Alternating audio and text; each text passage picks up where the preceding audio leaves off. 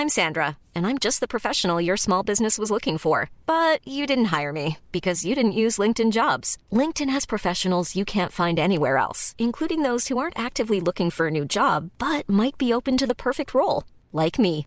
In a given month, over 70% of LinkedIn users don't visit other leading job sites. So if you're not looking on LinkedIn, you'll miss out on great candidates like Sandra. Start hiring professionals like a professional. Post your free job on linkedin.com/people today.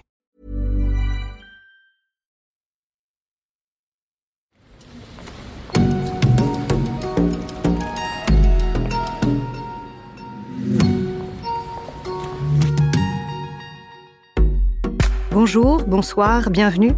Ceci est un podcast de l'école pro du Centre Pompidou pour mieux comprendre les mutations du monde du travail.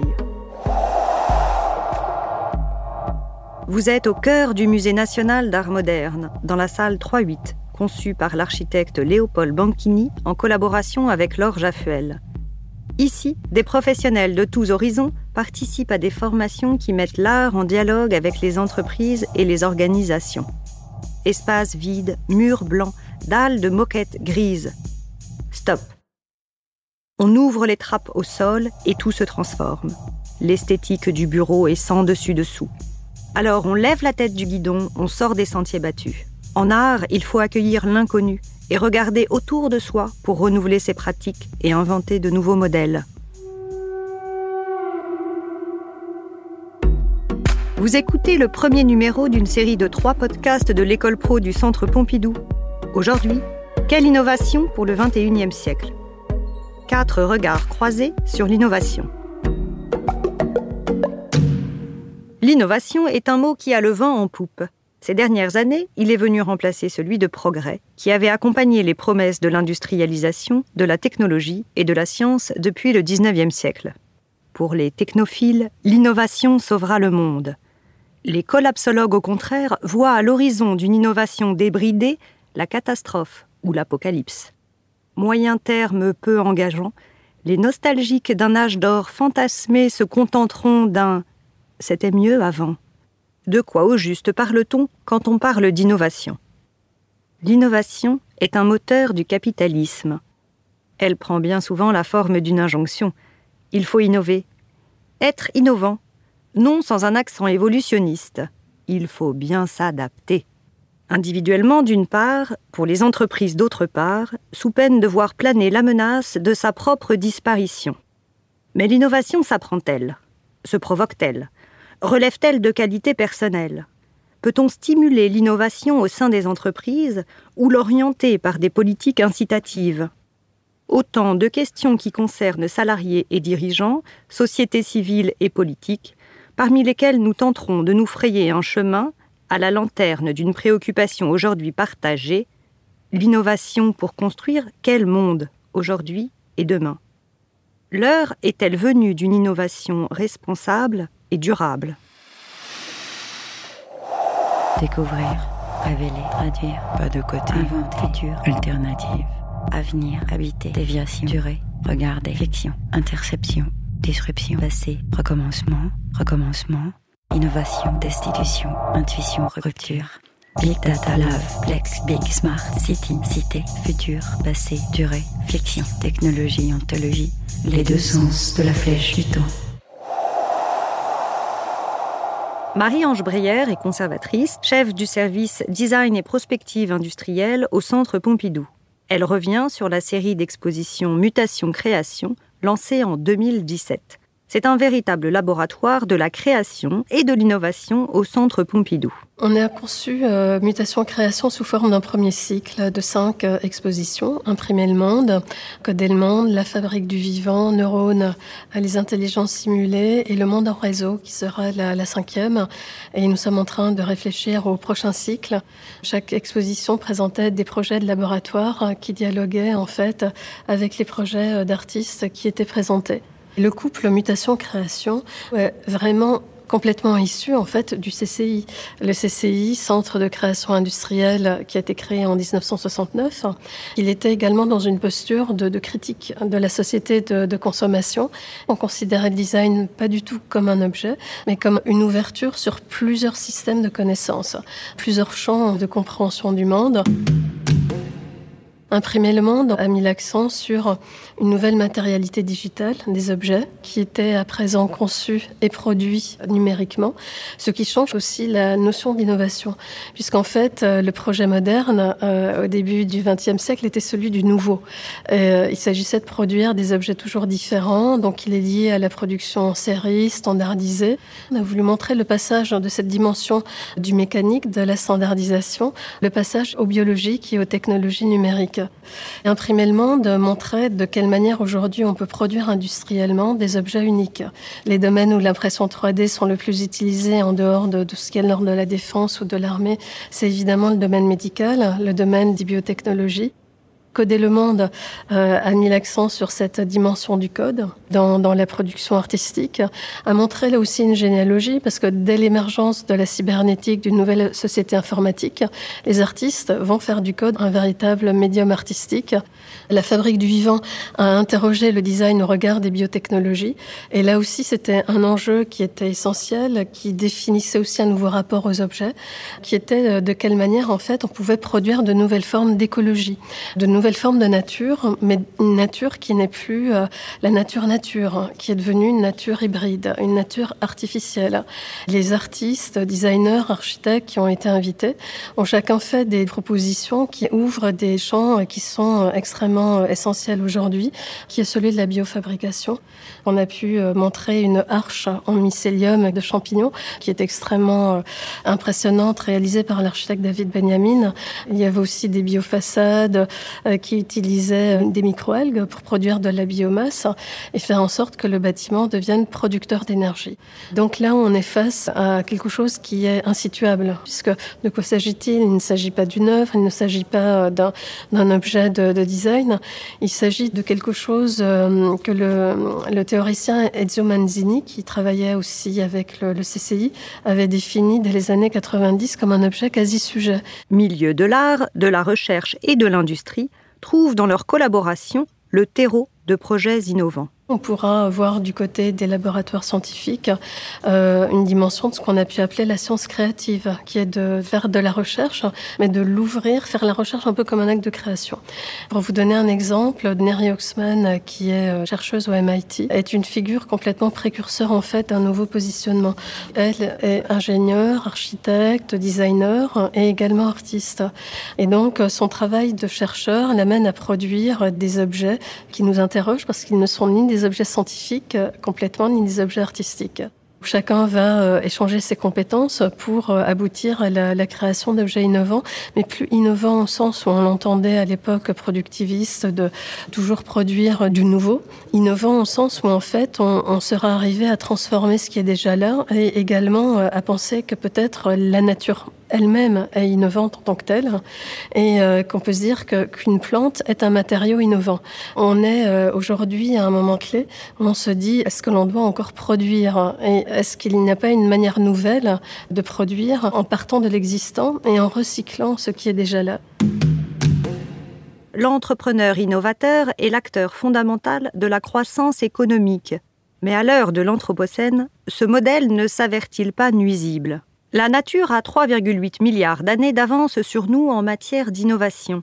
Et si les solutions s'y trouvaient, juste là, devant nos yeux Aujourd'hui, je pense qu'on parlerait plus d'une vision holistique euh, du monde, euh, avec l'idée que l'on va intégrer dans cette euh, dimension une dimension humaine, une dimension environnementale, et essayer de penser ce design global sous une forme d'un nouvel écosystème dans lequel il y aura une coexistence, coexistence entre l'homme, l'animal, le monde végétal, coexistence également entre les éléments de la nature, les productions technologiques, et voir comment effectivement, quelque chose va euh, se mettre en place et se, développer. On est en fait à un stade où il y a vraiment une redéfinition, là aussi, de repenser la création euh, dans, cet environnement euh, global, dans ce nouvel écosystème, ce qui nous, amène effectivement à une révolution aussi dans notre manière de, de penser.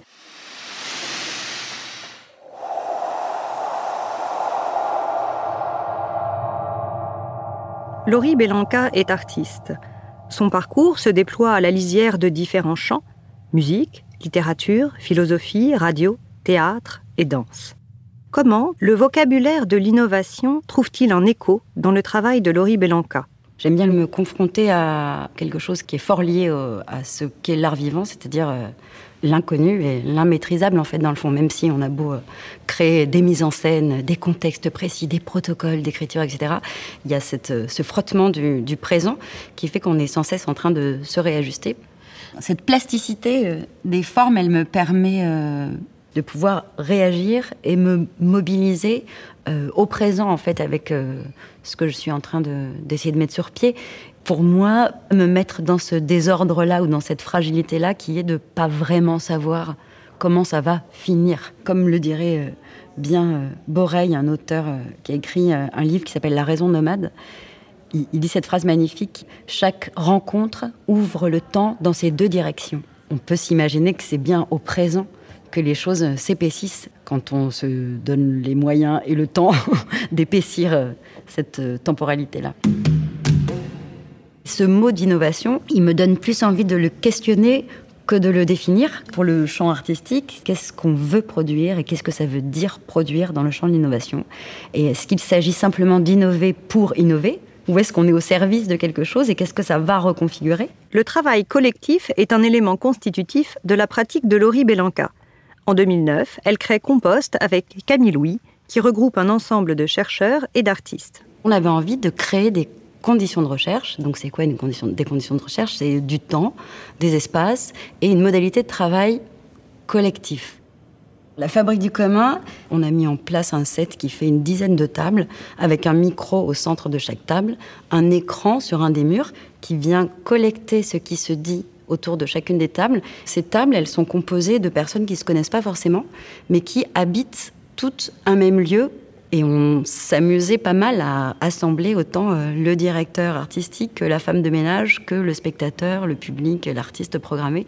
Donc ça crée des espèces de communautés euh, très hétéroclites. Mais en fait, ce que venait porter euh, ce dispositif-là, quelque part, c'était aussi l'imaginaire proche des communautés du web, du collaboratif, du Creative Commons, de toute une histoire euh, qui, depuis 15, 15 ans, 20 ans même pour les, prémices, euh, s'est mise en place et a modifié plein de choses. C'est ni euh, du brainstorm d'équipe, ni un spectacle, puisque les gens qui font le texte, ce sont les participants, ni une installation, mais un petit peu tout ça en fait. Ce que ça vient faire apparaître, c'est que la conversation en tant que telle, c'est un outil d'écriture, c'est un moment où les choses se retournent, les choses changent de place. Et tout ça, quelque part, c'est mu par une idée euh, politique très simple, qui est de se dire que si on désidentifie les interlocuteurs, eh bien, peut apparaître autre chose, une autre représentation d'eux-mêmes, une autre représentation de l'autre, quelque chose de, de nouveau, de différent, d'alternatif. L'art et l'entreprise appartiennent à des registres d'activités différents, à des pratiques humaines différentes.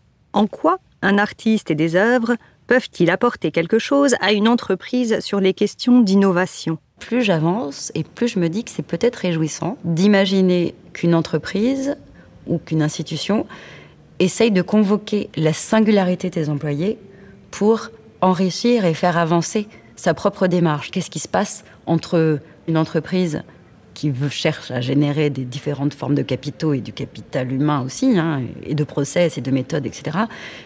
face à moi qui cherche à, désorganiser, à déconstruire, à décomposer pour voir quel autre type de recomposition on peut mettre en place, qu'est-ce que ça fait bouger, quoi? Comment on peut euh, pas forcément s'apprendre des bonnes méthodes pour être inventif ou des bonnes méthodes pour être productif. Toujours pareil, faire ce petit pas de côté euh, qui vient pas forcément être une rupture, mais un crac, un changement d'axe, quoi, un changement de point de vue. On nous dit, le bonheur c'est le progrès, faites un pas en avant. Et c'est le progrès, mais ce n'est jamais le bonheur. Alors si on faisait un pas de côté, si on essayait autre chose, si on faisait un pas de côté, on verrait ce qu'on ne voit jamais. Si on faisait un pas de côté, les queues ne tomberaient plus en face des guichets. Si on faisait un pas de côté, les fusils ne tomberaient plus en face des soldats. Si on faisait un pas de côté, les coups de pied n'arriveraient plus au cul. J'ai fait un pas de côté, je me suis retourné, il a fait aussi un pas de côté et pan, je l'ai pris dans la gueule. L'an 01, c'est donc un film inspiré par la bande dessinée créée par GB. Officiellement, il est réalisé par euh, Jacques Doillon, Alain René et Jean Rouche et qui a donc été enrichi par les euh, contributions des lecteurs euh, de Charlie Mensuel à l'époque, qui avaient été invités à envoyer des propositions de fragments de scénario de ce que serait l'an 01, c'est-à-dire l'an après la rupture. La question derrière, c'est toujours au service de quoi? L'apport pour moi du champ artistique avec euh, ces questions d'innovation, elle est indissociable d'une d'une intention politique en fait. Quelle forme de liberté on gagne à s'arrêter un moment et à regarder où est notre marge d'invention?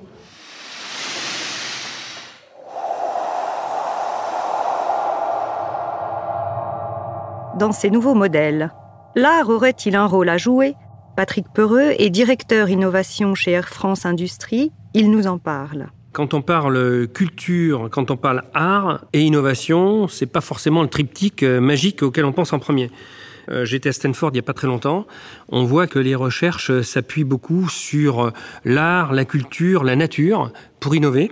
Je fais référence au biomimétisme, par exemple, aux nouvelles ailes d'avion aujourd'hui qui s'appuient énormément sur le vol des oiseaux. Je m'aperçois aussi que l'art et la culture sont des sources d'inspiration incroyables. Elles nous délivrent de ce carcan qui est imposé par les sociétés, par les grandes entreprises aujourd'hui, où nous avons des contraintes. Le monde est fait de contraintes économiques, euh, euh, structurelles, euh, réglementaires, de conformité. Dans l'aérien, vous savez que c'est extrêmement prégnant. Et je pense que la culture, l'art et en particulier, nous, nous augmentent. Les innovations de rupture ont fait de la Startup Nation un modèle. Cauchemar ou idéal, c'est selon. Le monde allait changer façon Silicon Valley et des outsiders allaient pouvoir créer de nouveaux marchés dont ils deviendraient de facto leaders. Les grandes entreprises innovent aussi. Il n'y a pas que les startups. Euh, il faut juste le savoir. Alors effectivement, on se fait souvent euh, euh, aveugler par ce qui se passe euh, outre-Atlantique, à Las Vegas et ailleurs. Euh, les grandes entreprises innovent et Air France Industrie innove. Parce que nous n'avons pas le choix, innover n'est pas une option. L'innovation, elle est donc partout. Le socle de toutes ces démarches repose entre autres sur l'innovation qui est un des éléments de transformation de l'entreprise. L'innovation est totale et inclusive. Donc elle adresse tous les domaines de risque, sécurité au travail, environnement, sûreté, sécurité des vols. Dans l'aéronautique, c'est extrêmement important, c'est majeur. L'innovation de rupture, nous la cherchons tous. On l'a vu avec Airbus aujourd'hui, qui vient de publier euh, l'avion du futur, qui sera une aile volante. Euh, C'était présenté au centre Dubaï euh, hier. Mais on voit bien qu'on est obligé de travailler sur deux axes incrémental. Donc on est sur des cycles extrêmement courts et puis des cycles un peu plus longs en innovation de rupture. Tout l'art, c'est de concilier les deux, les temps longs et les temps courts, hein, ce qui n'est pas forcément ce qu'attendent les entreprises. Les entreprises aujourd'hui ont le sens du résultat, le sens du, bilan. Bien évidemment, on doit innover sans mettre en péril, sans faire prendre plus de risques qu'aujourd'hui. Innover, c'est aussi faire prendre des risques. Commencer à explorer des chemins que nous n'avons pas parcourus jusqu'à présent, c'est tenter des expérimentations en n'étant pas sûr du résultat. Expérimenter. Est-ce là le maître mot qui donne aujourd'hui à l'innovation un nouveau visage? Même à un tel niveau de spécialisation, l'innovation n'est-elle de la rencontre entre techniciens, salariés et usagers? Je vais donner un exemple. Euh, quand on prend le 787, qu'on appelle Dreamliner, l'avion qui fait rêver d'une certaine manière, il a été conçu par des passagers pour des passagers. Euh, nous avons développé il y a moins d'un an euh, le Fab Lab du futur. Et là aussi, on favorise le mode de co-construction avec des utilisateurs, pour des utilisateurs, répondant aux attentes des utilisateurs. On utilise beaucoup le partage, moi ce que j'appelle la fertilisation croisée, c'est-à-dire les échanges des bonnes pratiques. Nous avons au sein de la France Industrie un large écosystème il y a 25 ans, donc, nous avons mis en place une démarche d'innovation participative qu'on appelle DIP. L'idée sous-jacente est que chacun est un inventeur, un innovateur potentiel. Nous avons 8000 salariés et nous ne pouvons pas nous priver de la capacité d'innovation euh, de chacun, de chacun d'entre nous d'ailleurs. Comment ça fonctionne? C'est extrêmement simple. Aujourd'hui, chacun est invité à participer à un programme euh, en postant une idée sur une plateforme. Et c'est surtout une forte mobilisation des salariés, une, image extrêmement dynamique de l'entreprise que nous véhiculons à l'intérieur et à l'extérieur de l'entreprise. 4000 idées, il y en a 75% qui sont réalisées, c'est-à-dire qui sont implémentées. Mais à l'heure de la crise écologique, les fondements mêmes du modèle aérien sont ébranlés. De nombreuses compagnies, craignent de subir les effets du mouvement venu de Suède, Flixcam, la honte de prendre l'avion. L'objectif de neutralité carbone à l'horizon 2050 impliquerait, dit-on, l'arrêt des vols intérieurs. Comment négocier ce tournant pour combiner innovation et intérêt général? Sans progrès, il n'y a pas vraiment d'intérêt euh, à innover. Les études montrent aujourd'hui que 80% des innovations ne servent à rien. Elles ne trouvent pas un cas d'usage, pas une utilité. On constate un pivotement aujourd'hui au sein des grandes entreprises qui s'orientent davantage sur une stratégie d'amélioration de la qualité de vie. On passe plutôt d'un monde euh, technocentrique vers un monde human-centrique. La technologie est au service de cette transformation et de cette transition euh, euh, énergétique, écologique et, industrielle. Ce sont des enjeux énormes. La technologie va nous aider, mais pas que. On voit bien qu'on va agir aussi sur les comportements. Mon oncle, infâme bricoleur, faisait en amateur des bombes atomiques. Sans avoir jamais rien appris, c'était un vrai génie, question travaux pratiques. Il s'enfermait toute la journée au fond de son atelier pour faire ses expériences. Et le soir, il rentrait chez nous et nous mettait en transe en nous racontant tout. Pour fabriquer une bombe à mes enfants, croyez-moi, c'est vraiment de la tarte. La question du détonateur se résout en un quart d'heure, c'est de celle qu'on écarte. En ce qui concerne la bombage, c'est pas beaucoup plus vache, mais une chose me tourmente, c'est que celle de ma fabrication n'ont qu'un rayon d'action de 3 mètres 50. Il y a quelque chose qui cloche là-dedans. J'y retourne immédiatement.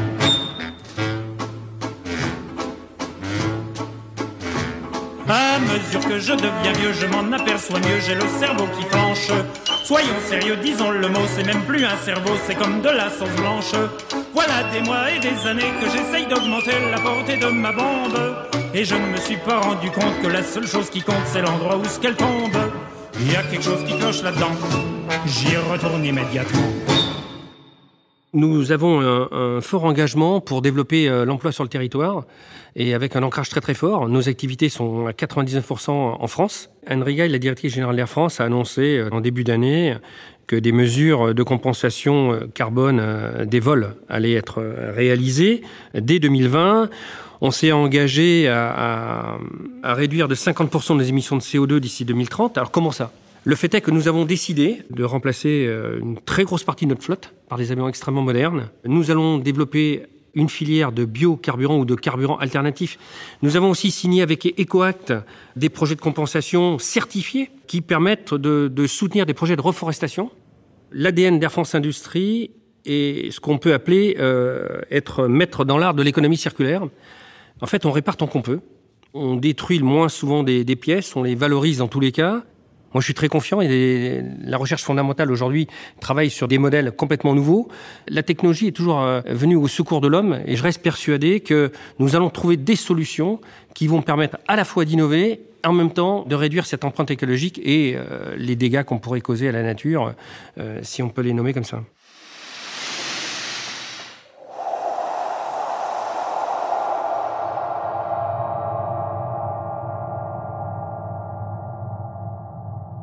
Pense que le Centre Pompidou a, vocation, en fait, à organiser, euh, peut-être à désorganiser à l'occasion. L'innovation est aussi une certaine manière de créer le désordre, un, désordre fécond.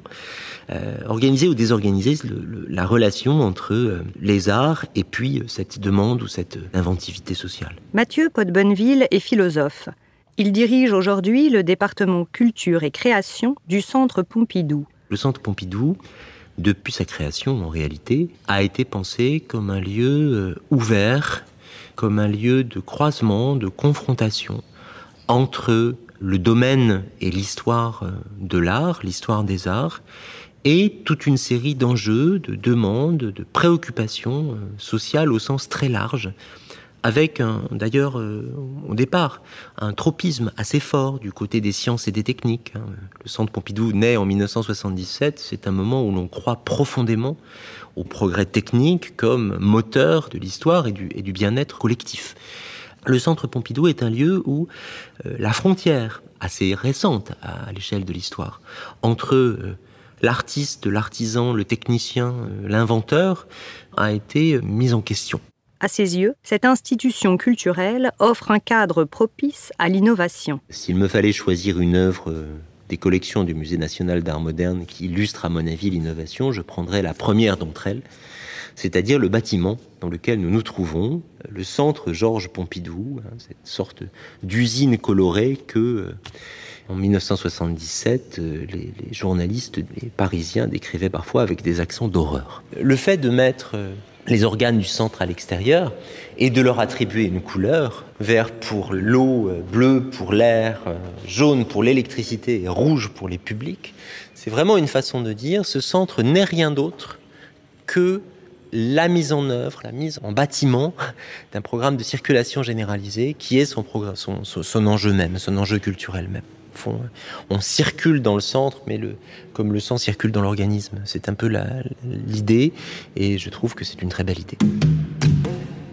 Je suis assez euh, sensible à l'idée que la création, l'inventivité, l'innovation dans un sens euh, assez large suppose la construction d'espaces, de conditions en réalité, qui dépasse le simple génie ou la simple imagination particulière de tel ou tel, qu'il euh, faut rassembler autour de euh, ceux qui tentent de changer les choses, des euh, conditions, un cadre, un dispositif qui leur permette effectivement de s'exprimer. Et l'histoire des, des progrès scientifiques, elle se joue aussi dans la manière dont toute une série de lieux, toute une série d'espaces se sont transformés. On est allé au fond du salon au laboratoire et du laboratoire à une sorte de réouverture du jeu. Quelqu'un comme Isabelle Stengers, par exemple, en, historienne des sciences, a montré que là où au 19e la science et la technique se resserrent à l'intérieur de l'espace clos du laboratoire, c'est-à-dire en dehors, à l'écart de la société, eh bien le jeu se réouvre ensuite et aujourd'hui,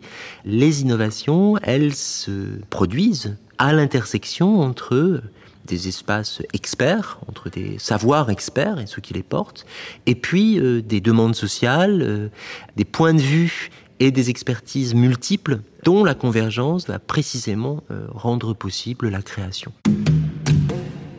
L'innovation dépend d'un contexte historique avec ses conditions sociales, scientifiques, techniques.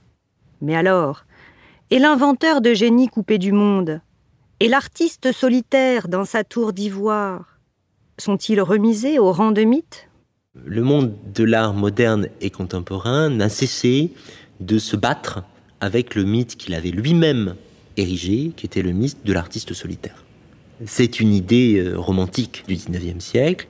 L'intelligence collective et la réinvention des relations entre les individus font constitutivement partie du processus euh, créateur. C'est-à-dire qu'il faut parvenir à recomposer la façon dont nous faisons communauté ou collectivité ou collectif pour que du neuf se produise dans euh, le champ euh, de la création.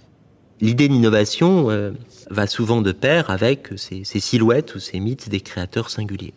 Edison, Tesla, Bell, silhouettes et mythes qui collent assez bien avec le mythe de l'entrepreneur si on regarde l'histoire des sciences, justement, il y a des conditions sociales et historiques qui font émerger la possibilité d'une innovation. Et quand bien même on innove seul dans son garage, quand bien même on crée euh, le premier micro-ordinateur euh, dans le sous-sol de sa maison, encore faut-il que ce sous-sol soit relié à l'électricité. Pour produire de l'électricité, encore faut-il qu'il y ait euh, des entreprises, des mineurs pour extraire le charbon, et ainsi de suite.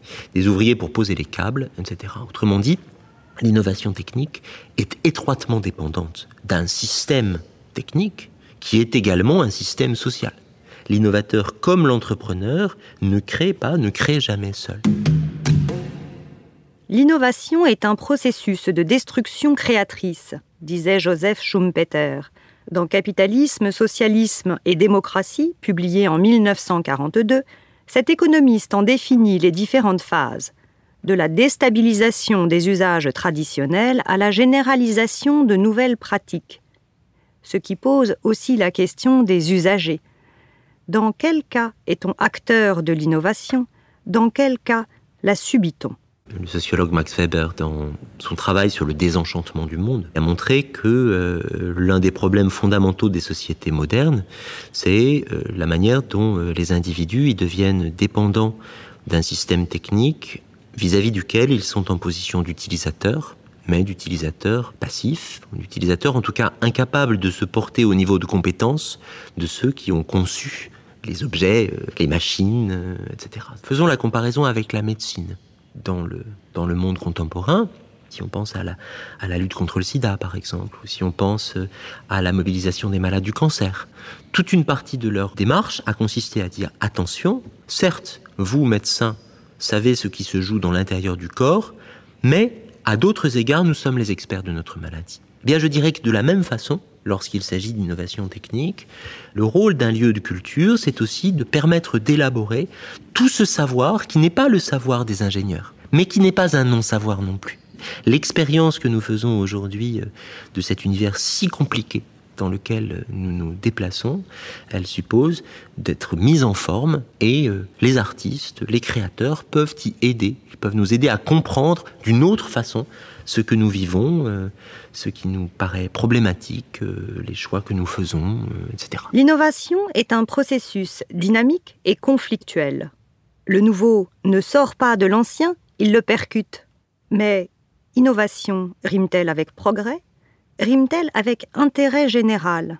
Si on considère que la modernité commence avec Francis Bacon euh, en Grande-Bretagne et René Descartes en France, eh bien la modernité, c'est cette idée que l'horizon de la pensée, l'horizon de l'action, c'est l'avenir plutôt que le passé. À l'imitation des anciens, qui faisaient euh, le cœur de la pensée et de l'activité intellectuelle au Moyen Âge. Penser, c'était d'abord et avant tout penser ce qui a été pensé. Eh bien, à cette question-là, la modernité a substitué euh, l'idée que penser, créer, agir, c'était penser, créer, agir en vue d'un avenir qui pourrait être euh, meilleur euh, que le présent. La flèche du temps s'est en quelque sorte retournée dans l'idée de progrès. Il y a l'idée d'une forme de continuité et de stabilité, à la fois dans le processus et dans les objectifs. Mais l'innovation indique au contraire qu'il y a rupture la notion d'innovation, si elle hérite du concept de progrès, de la pensée moderne du progrès, elle la modifie aussi profondément en introduisant dans le jeu l'imprévisibilité, la discontinuité et la transformation des horizons euh, d'attente et d'action. C'est aussi parce que dans l'idée de progrès, il y avait l'idée selon laquelle c'était une seule et même chose que de progresser euh, individuellement, collectivement ou techniquement. Il est certain que avec euh, la pensée euh, de l'innovation, s'introduit aussi euh, cette question. Une innovation technique est-elle nécessairement un progrès social? Quelqu'un comme Jacques Testard, père du premier bébé éprouvette français, l'a posé très tôt cette question en disant il nous faut absolument interroger les conséquences de ce que nous pouvons faire au regard de ce que nous souhaitons faire, être et devenir. Vas rester sur la touche si tu bouges trop lentement. C'est la course, on a tous du mal à suivre le changement. Poursuivre le mouvement, c'est du taf à plein temps. Je suis en retard, toujours en retard, je suis en retard, en retard. Tu vas rester sur la touche si tu bouges trop lentement. C'est la course, on a tous du mal à suivre le changement. Poursuivre le mouvement, c'est du taf à plein temps. Je suis en retard tout le temps. Questions éthiques et questions sociales. L'innovation vient rompre les usages et les modèles sociaux. D'aucuns diront de cette déstabilisation permanente qu'elle rend fou. D'autres y verront la possibilité que chacun devienne un entrepreneur de sa propre vie. Cette idée euh, d'entrepreneur de soi, c'est une idée effectivement qui a une origine assez précise, qui euh, euh, renvoie à, l'imposition de catégories néolibérales à euh, l'expérience sociale. Michel Foucault l'a montré dans, un cours qui restait assez fameux en 1977-78. Le libéralisme s'est réinventé au XXe siècle plusieurs fois. Et l'une de ces réinventions consiste à recoder l'ensemble des domaines de l'expérience dans les termes du capital humain en particulier. Évidemment, cette ambition, elle va de pair avec un enrôlement dans une rationalité euh, économique qui n'est peut-être pas euh, l'alpha et l'oméga de la réflexion dès lors qu'on traite de l'intérêt général. Il existe pour autant bien d'autres manières de penser l'innovation à un niveau individuel. Michel Foucault, dans l'usage des plaisirs, affirmait Il y a des moments dans la vie où la question de savoir si on peut penser autrement qu'on ne pense et percevoir autrement qu'on ne voit est indispensable pour continuer à regarder ou à réfléchir. Foucault dit euh, à cet égard qu'il essaye d'introduire dans la pensée, je le cite, cette petite et peut-être odieuse machinerie du hasard, du discontinu et de la matérialité. Il faut lire l'histoire comme une série de ruptures, de discontinuités, il faut introduire de la contingence dans cette histoire, mais pour le faire, il faut soi-même renouveler périodiquement ses cadres de pensée. Ce qui va de pair avec euh, une formule qui est restée fameuse, où il dit que l'enjeu est de se déprendre de soi-même. C'est-à-dire modifier suffisamment ses habitudes de pensée, sa manière d'approcher les choses pour adopter une perspective nouvelle sur le monde. Transformer sa façon de voir implique certainement une attention, une porosité aux événements qui vous entourent, donc se déprendre de soi-même ne vient pas de soi-même. Et il faut sans doute l'appui d'autres que soi pour arriver à transformer cette façon de voir. Esthétique, politique, publique, pratique, éthique critique, esthétique, politique, publique, pratique, éthique, critique, éthique, critique, esthétique, politique, autonomie, pratique, éthique, critique, esthétique, politique, publique, pratique, éthique, critique, esthétique, politique, esthétique, politique, autonomie, pratique, les deux sens de la flèche du temps. Concif et représentation affluent en matière d'innovation. Elle n'en est pas moins un enjeu et un impératif dans la société capitaliste. L'innovation n'est pas seulement une affaire d'avancées techniques ou scientifiques, c'est d'abord un processus économique et social. Elle est aussi présente au quotidien, dans la vie de tout un chacun. Il est d'autant plus nécessaire d'en comprendre les rouages. La vision communément partagée de l'innovation disruptive se heurte aujourd'hui à la crise écologique et sociale. Mais la seule innovation qui vaille n'est-elle pas celle qui nous conduit à utiliser moins de ressources et à améliorer les conditions de la vie? Il va falloir atterrir quelque part, pour reprendre le titre de l'ouvrage de Bruno Latour, d'où l'importance, nous dit-il, de savoir comment s'orienter dans ce nouveau paysage qui est le nôtre. L'heure a-t-elle sonné de prendre un tournant? Où les artistes dialogueraient avec l'univers technologique et scientifique, mais aussi avec les acteurs économiques pour comprendre et construire le monde contemporain. Quelle innovation pour le 21e siècle C'était un podcast de l'école pro du Centre Pompidou en collaboration avec l'ADN, le média de l'innovation. Écriture et réalisation, Héloïse Guénard. Direction éditoriale et production, Héloïse Guénard et Clara Gouraud. Montage et prise de son, Antoine Dahan. Mixage, Yvan Gariel. Entretien réalisé avec Marie-Ange Breyer, Laurie Bélanca, Patrick Peureux et Mathieu Potbonneville. Habillage musical, sixième son. Création musicale, Laurie Bélanca et Benjamin Chaval. Extraits musicaux, Boris Vian, La Java des bombes atomiques. Aurel San, Changement. Extrait de film, L'an 01 de Jacques Doyon, Alain Renet et Jean Rouche.